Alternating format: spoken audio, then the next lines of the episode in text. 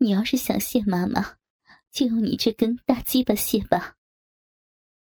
红霞一欠身，脱了 T 恤，放到胯下，暗用巧劲儿，把小兰两次射进逼里面的子孙浆，都排到衣服上。然后，他轻轻推开小兰，起身跪在他的两腿间，对儿子笑道：“儿呀，妈这么多年了，嘴里也只含过你这一根鸡巴。”说完，他再一次把小兰的鸡巴含进口中。很快，又被兴起的小兰按倒奸淫。虽然夜已深了。这一对新母子，也不知交配了多少回了，但他们却完全没有分开的意思。如果说小兰一开始只是把红霞当成淑芬的代替品，可是日久生情，在一起的日子多了，小兰也渐渐的真的爱上了热情奔放的红霞。每日沉迷于与干妈红霞的性爱游戏，小兰的学习一落千丈。到后来，红霞出面去学校，给小栾办了休学手续，学校也乐得如此。从此，这对母子除了红霞偶尔接客外，整日里白日宣淫，夜夜笙歌。这天，小栾接到了妈妈淑芬从家乡邮来的信件。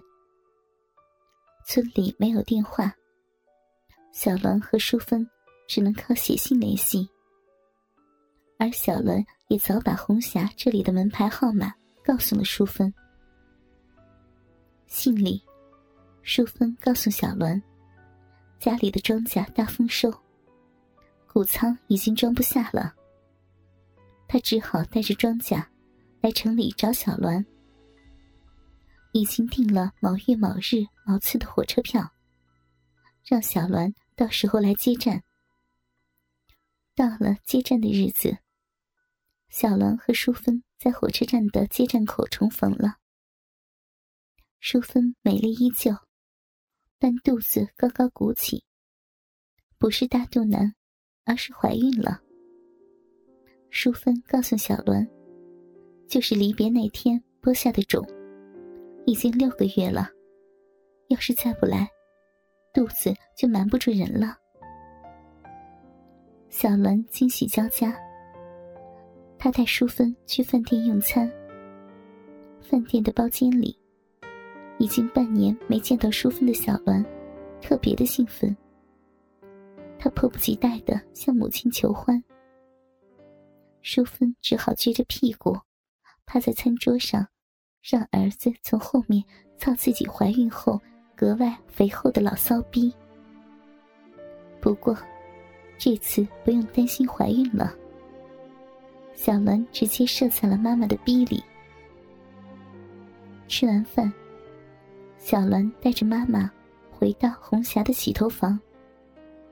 她谎称自己只是租住了二层的阁楼。至于为什么要从宿舍搬出来，他对妈妈说：“那是因为宿舍人多杂乱，影响学习。”在淑芬来之前，小伦就和红霞早就商量好了，这几天让红霞不要接客，假装成正经的洗头房。晚上，小兰等红霞在楼下睡着了。轻轻的推醒母亲淑芬。淑芬也知道，儿子是又想要了。她轻声嘱咐：“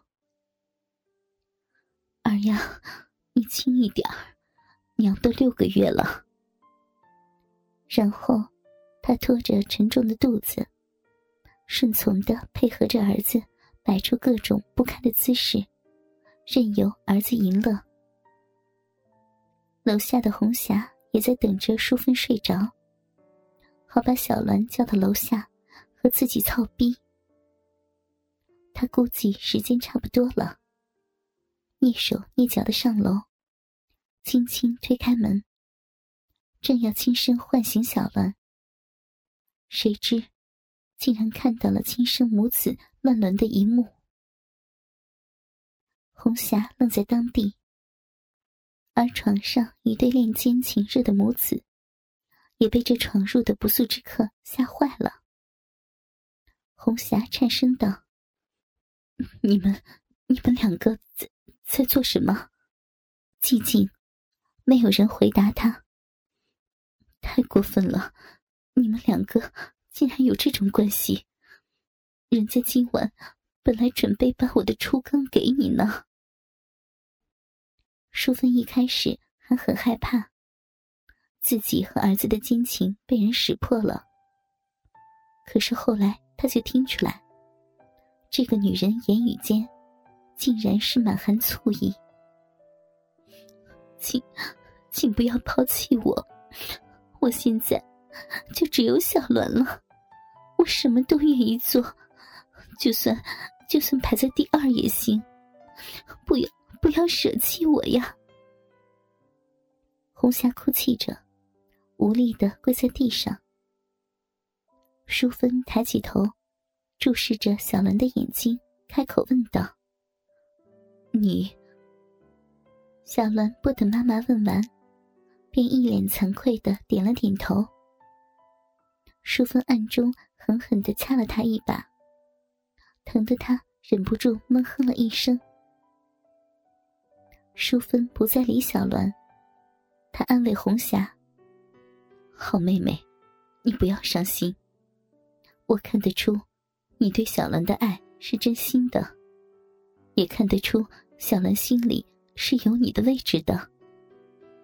我们是母子，我本来就不可能陪他一辈子。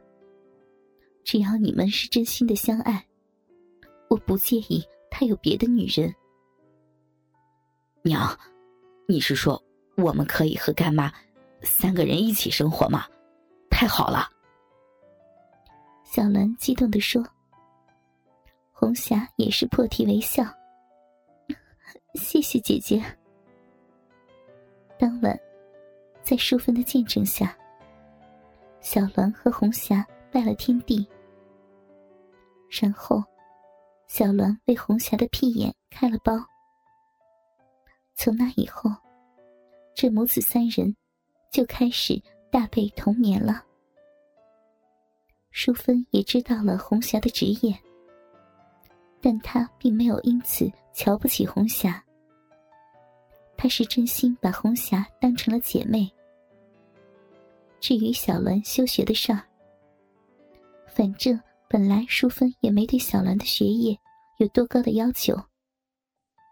这事儿也就不了了之了。转眼间一年过去了，淑芬为小鸾生了个女儿，取名小芬。对外只能说是红霞为小鸾生的女儿。小鸾和红霞举行了婚礼。结婚照上，淑芬胸前戴着母亲的大红花，怀里抱着孙女小芬。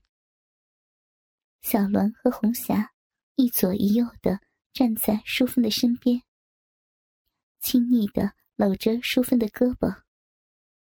幸福的表情瞬间定格在三人的脸上。在小兰的建议下，红霞把店铺搬到了学校附近。然后，小兰利用网络平台招嫖，很多恋母情节的学生。都来光顾，生意太好。淑芬也在儿子和红霞妹妹的撺掇下，开始接客。小栾不忍两位母亲赚钱养家，偶尔他也会接一些富婆生意。时间长了，他掌握了一个庞大的富婆关系网。后来，他利用手里的资源，举办了一个。蒙面母子同乐会，组织众多饥渴的富婆和一些有恋母癖好的男生聚众淫乱。淑芬和红霞也参与进来，母子三人乐在其中。对于参会的男女双方，小栾都会收费。短短几年，就赚得盆满钵满。小栾急流勇退，带着两位母亲和女儿小芬一起周游世界，挥霍余生。